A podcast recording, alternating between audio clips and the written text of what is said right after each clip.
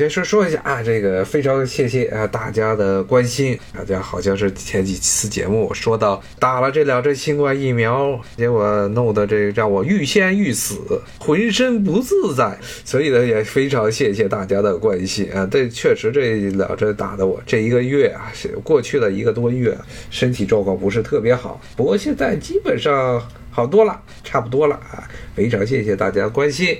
然后呢，还有就是可能有有听友问关于乌克兰的这个直播，说好像还没有结束，实际上应该还有乌克兰还有一集，马上就会跟大家见面。谢谢大家的捧场。往下咱们接着讲啊，很多的这些蒙古的部落，特别是大的这种蒙古的汗国部落，一般是大酋长。如果他不能称自己大汗或者可汗的话，那么这下一级就是皇太极，太极。然后这个名字到了清朝这边，清朝或者清太宗啊这边，他就把自己的名字就直接叫到了皇太极，其实是从蒙古语来的啊。蒙古语是从哪儿来的？是从汉语里来的。包括了这个皇太极在下面的这个蒙古的可能是第二流的酋长是这个第一流酋长是是可汗，第二流的酋长是皇太极。第三流的酋长是台吉，台吉是什么呢？顾名思义，就是太子，皇太子太子。然后还有蒙古的很多的这些官僚啊，他这些游牧的这些部落啊，在一些地区设置的这些官员，比如说像刚才说的准噶尔汗国，噶尔丹把整个准噶尔汗国给改造之后，他把这些各个部落的这些酋长职务，当时酋长其实就是台吉了，几个这些。维拉特蒙古的这些部落的酋长，当时都是官位，都叫台吉。他把这些台吉的权利全部都剥夺了。然后呢，实际上是由噶尔丹，还有他后面这些准噶尔汗国的这些大汗，直接派驻官员去管理这些部落。而这些官员的名称叫做宰桑，这个名字太监也就知道，这就是宰相，就是宰相。蒙古人这个发音呢不准，就变成了宰桑。然后去派这些他的这些宰相们去管理各个维拉特蒙古的这些部落，就这样，所以就形成了。虽然他是个游牧民族，游牧民族，但是形成了一套啊，实际上是受到了中国啊这个汉地影响非常浓厚啊，形成了这么一套官僚制度。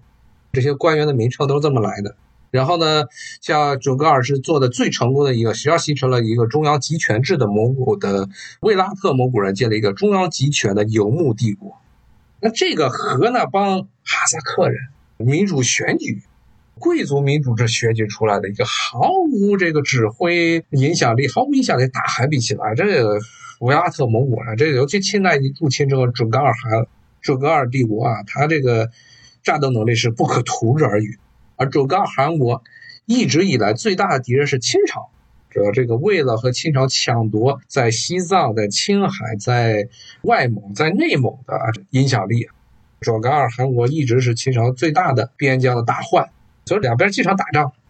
总体来说，准噶尔是占下风的，但是人口就那么多，他当时占了这个北疆、南疆，主要是北疆、南疆的这一大片地区，包括现在哈萨克斯坦的一片地区。那他这个主要一旦跟清朝啊这边打仗打输了，死了人了，丢了牛马了，游牧部落啊最重要的经济啊衡量是什么？是这个牛马。你被清朝抢了多少牛马过去，怎么办？就去抢哈萨克人。几乎是整个韩国每一任大汗，只要跟清朝打了败仗，肯定要去抢哈萨克。那么他抢哈萨克主要抢哪？就中玉兹和小玉兹。为什么抢这两个呢？因为大玉兹。离这个准噶尔最近，刚才说了，就是现在清朝时候割给这个俄罗斯的啊，叫做实际上从哈萨克语译过来就叫七河流域，其实就是巴尔喀什湖到现在新疆伊犁这一片地区啊。那就大玉兹原来都是在那儿，这些地方很早就成属给了这个维拉特蒙古人啊，就是后来的准噶尔人。然后呢，主要就抢中玉兹，还有小玉兹。你就看吧，基本每一任这个准噶尔大汗，跟这个康熙爷呀，跟什么这个四爷呀。跟这个盖章狂魔啊，盖章狂魔没了啊，盖章狂魔那时候已经把准噶尔给灭了，主要就是跟四爷，跟这康熙啊，跟四爷一打仗打不顺了，立马调转马头去抢哈萨克人，每次都抢的是盆满钵满。哈萨克就是这么一个啊，一直是被准噶尔汗国和这个俄国人可以说是凌虐的、虐待的这么一个非常悲惨的，虽然是也是草原民族、草原部落。啊，由于他们的组织能力太差，不断的被外界影响，而最后准噶尔崩了之后啊，准噶尔大家知道是被乾隆给灭掉了。乾隆灭掉之后呢，这时候整个哈萨克地区啊，最大的威胁就由俄国和准噶尔变成了俄国一家，因为清朝对于中亚的这些草原地带没有兴趣，所以当时的哈萨克汗啊，当时他们的做出一个决定，就是一方面慑于俄罗斯人的淫威。要求像被迫成为这俄罗斯人的啊朝贡的所谓的附庸，但另一方面，同时呢，他又向清朝去纳贡，用这个清朝的影响力、国力去阻止俄国对于哈萨克这个地区更为这个深入的这种殖民和侵略。这种情况一直到了清朝的这个晚期的时候才出现了逆转。大家知道那时候啊，清朝自己也朝不保夕了。所以，直到那个时代啊，俄国人才真正的把整个这个哈萨克草原这些游牧部落，包括了实际上属于清朝直接管辖的啊很多的大语族的这些哈萨克人，给纳到了自己的这统治范围之中，是这么来的。所以这些可以说啊，整个这个哈萨克民族历史就是一段不断的被外界欺辱、被外界凌辱、被游牧民族、被东斯拉夫人凌辱的这么一段历史。以至于最后是，其实对他们最好的是谁？那就 只有中国，因为清朝对那边地区没有兴趣啊，没有兴趣。所以从这种角度来说啊，你就知道为什么现在的哈萨克斯坦对于俄国有一种非常微妙的感觉。一方面，由于俄国长期对他的这种殖民侵略，特别是在哈萨克斯坦北部地区有大批的俄罗斯族。哈萨克斯坦是整个中亚五国之中俄罗斯族的人口数目最为庞大的一个国家。这在历史上，俄国人侵略中亚最早首先接触的就是哈萨克人游牧民。一方面呢，是这个哈萨克受俄化影响非常大。但另外一方面呢，正是因为俄国的历史上对这个地区的长期的侵略，导致了很多的哈萨克人他们生活上有俄化倾向。那另外一方面呢，由于这些历史的原因，包括当代的很多的原因，对俄国人有一定的戒心，所以说相当的戒心。他跟哈萨克斯坦和中国之间的关系就没有像哈萨克斯坦和俄国之间关系那么微妙，和中国就是就是普普通通的邻国。而且互相都有对方的需要的资源或者这个商品，怎么做这个生意就完了，互相赚小钱钱完了。但跟俄国不一样，历史上的影响，军事上的威胁，所以这也是为什么在这个纳扎尔巴耶夫时代，他把这个哈萨克斯坦的首都从阿拉木图迁到了北边的北边的这个努尔苏丹。为什么？就是因为北边分离势力比较强大。所谓的分离势力是什么？就是俄罗斯族啊，俄罗斯族啊，大家也看见了乌克兰的操作啊，乌克兰的东乌克兰都是俄罗斯族，所以直接一分就分出去了。所以这个为什么要在那一片建立新的首都？就是为了啊，能让中央对那一片地区，特别是威慑当地的这些俄罗斯族，让他不要想太多。这就是哈萨克斯坦。所以呢，大家可以看得出来，哈萨克斯坦这个国家，它作为一个民族，其实形成的历史就非常的短。您到了这个十六世纪才兴起的，真正的有国家的概念，真正的可以称之为国家概念，那还是苏联解体之后的时期。之前全是部落，部落之间互相还不对付，所以这个国家的历史短，中央集权的政府的这种有一个这么完善的一个政府体制的时间就更短。所以这也就为什么体现出纳扎尔巴耶夫啊他的这个影响力。一直到他这个退位之前啊，非常大。因为纳扎尔巴耶夫确实是一个能人，确实是在当年苏联解体之前，他是一个，甚至我看这个国内很多营销号上都直接把他说成是未来的这个苏联如果没有解体，他可能是未来的接班人之一。但是很不幸，他就变成了一个土大王啊，变成哈萨克斯坦这边土大王。那总体来说，哈萨克斯坦有纳扎尔巴耶夫，肯定对于哈萨克斯坦来说是一件幸事。因为可以看见其他的很多这些苏联解体之后形成的前加盟共和国，很多混得很差。最出名的啊，最出名的还是那肯定就是还得说乌克兰了啊。乌克兰这个是最典型的和哈萨克斯坦是完全是两个极端。哈萨克斯坦在虽然它的整个政府的政治传统非常的弱，民族的意识也非常的糟糕，非常混乱，但是因为有纳扎尔巴耶夫这么一个强人，愣是把这个国家给拧在一块儿。而且安定了很多年，没有出大事儿。乌克兰就是一个正好一个相反，乌克兰无论从地理资源、工业的潜力还是人口来说，都远远的比这哈萨克斯坦要好上一百倍、一千倍。但是呢，他们既出现废物领袖，从一开始这库奇马，然后后面一系列的这些什么橙色革命，然后这个广场麦当革命出来的一系列的这些政客，一个比一个差。所以呢，本来是一片好地，愣是的，现在的人均 GDP 比不上哈萨克、哈萨克斯坦。比不上这些曾经在中亚地区被周边的几个大国不断疯狂刷经验的这么一个非常悲催的游牧部落。现在这个游牧部落，他们的后代人均 GDP 比乌克兰，就曾经是苏联的最精华地区，比它要高上两倍，两倍多。哈萨克斯坦九千万还是上万，乌克兰是什么？四千，四千美元，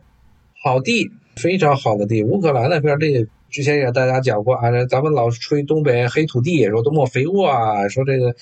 又有矿产，又有这个农田，有工业。但你跟乌克兰比，乌克兰的气候比东北实际上暖和。虽然它的纬度，你要同纬度来说，跟东北是差不多同一个纬度，但是中国东北离西伯利亚太近了。然后这个乌克兰都是好地儿，气候要比中国东北好，也是有煤，也是有铁。而且呢，还有出海口，从哪个角度来说都是非常好的一片地，而且它是处于东欧和这个西欧的交界的地区，还背靠着黑海，基本上就是属于一个新手副本啊。你要换游戏里说就是新手副本，一般是一个就是没玩过的人，先去乌克兰刷一刷经验，熟悉下地球 Online 这个游戏该怎么玩，就去乌克兰应该是最好的啊。这个地方这个工业实力强，土地又肥沃。最后就被整成这么一个鬼样子。乌克兰独立的时候，大家都是乌克兰的，从政府的高层到底下的民众都认为乌克兰将会成为欧洲的第二个瑞士，抱着这么种想法。然后我们这地方全苏联的精华，当年的苏联时代把精华、工业精华、这科研精华全放在乌克兰了，就躺赢啊，躺着都能赢的一个地区，最后就整成这样了。反正乌克兰就这么样了。所以呢，你和这个哈萨克斯坦比起来，真的就是这个时候就最能体现出一个国家领导人他的能力、执政能力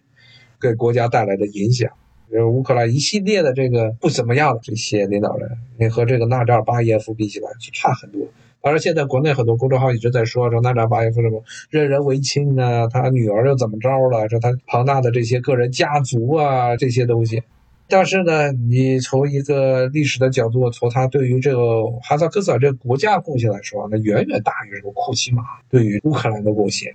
你看库奇马、尤先科啊，还有后面这一帮，哎呀，这只能说他真的是大国博弈之中啊，自己没有自知之明，就处于一个大国博弈的焦点地区，一手好牌全部都打烂了，然后把所有的坏牌全留下来了。这个乌克兰。没有利用好自己的地缘上的优势，你要从这个角度上，就一开始跟大家说，你连泰国都不如。泰国因为利用英法的矛盾，保持了本国的领土完整，最后还在二战上捡了个漏。当然，这捡漏捡的不是特别好，以至于后来诞生了泰国和柬埔寨之间的边界冲突，一直到今天，泰国和柬埔寨之间还有很多的边界问题没有解决。当然，这是这后话了。乌克兰就是一个典型的反例啊。包括你看，跟哈萨克斯坦是夹在中国和俄罗斯之间，那这个乌克兰只能说这个没办法，恨其不争。那今天咱们就基本上讲了讲这两个苏联的前加盟共和国乌克兰和哈萨克斯坦，他们的这个前世今生，也是跟今天乌克兰现在剑拔弩张的局势，大家说了说。真的是现在乌克兰因为自己内乱啊，自己内部已经矛盾已经激化到了非常严重的状态，所以他要，他也要学习其他的欧美国家对外输出矛盾。当然，输出矛盾他不敢对自己的爸爸国们输出嘛，只能对着东乌克兰自己的同胞们输出啊。那这个就会导致俄国会进行军事的干涉。那么结果呢，就因为这个原因，俄国就必须要和北约。和美国这些乌克兰县政府后面的国们啊，要进行这扯皮，哎，这就是现在乌克兰整个这个局势的为什么现在这么严重的一个原因。他国内一个快不行了，国内快爆了。所以呢，就跟大家说，这中国这个内卷的文化有它好的一面，有它不好的一面。首先，出了错啊，都，先想自己应该怎么样去改正，怎么样去跟别人竞争，它比较和平啊。它不好的一面呢，就是本来应该对外输出的，它不对外输出，还是让自己人吃苦。中国文化啊，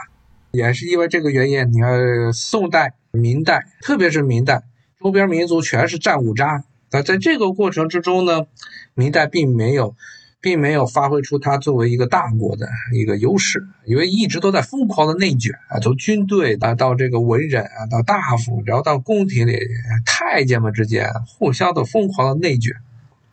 好吧，那今天咱们就先说到这啊，谢谢大家，谢谢大家收听，咱们下一回啊再继续聊。打完针了，这个快好了啊，后面应该没有什么大事了啊，谢谢大家，咱们下回再见，拜拜。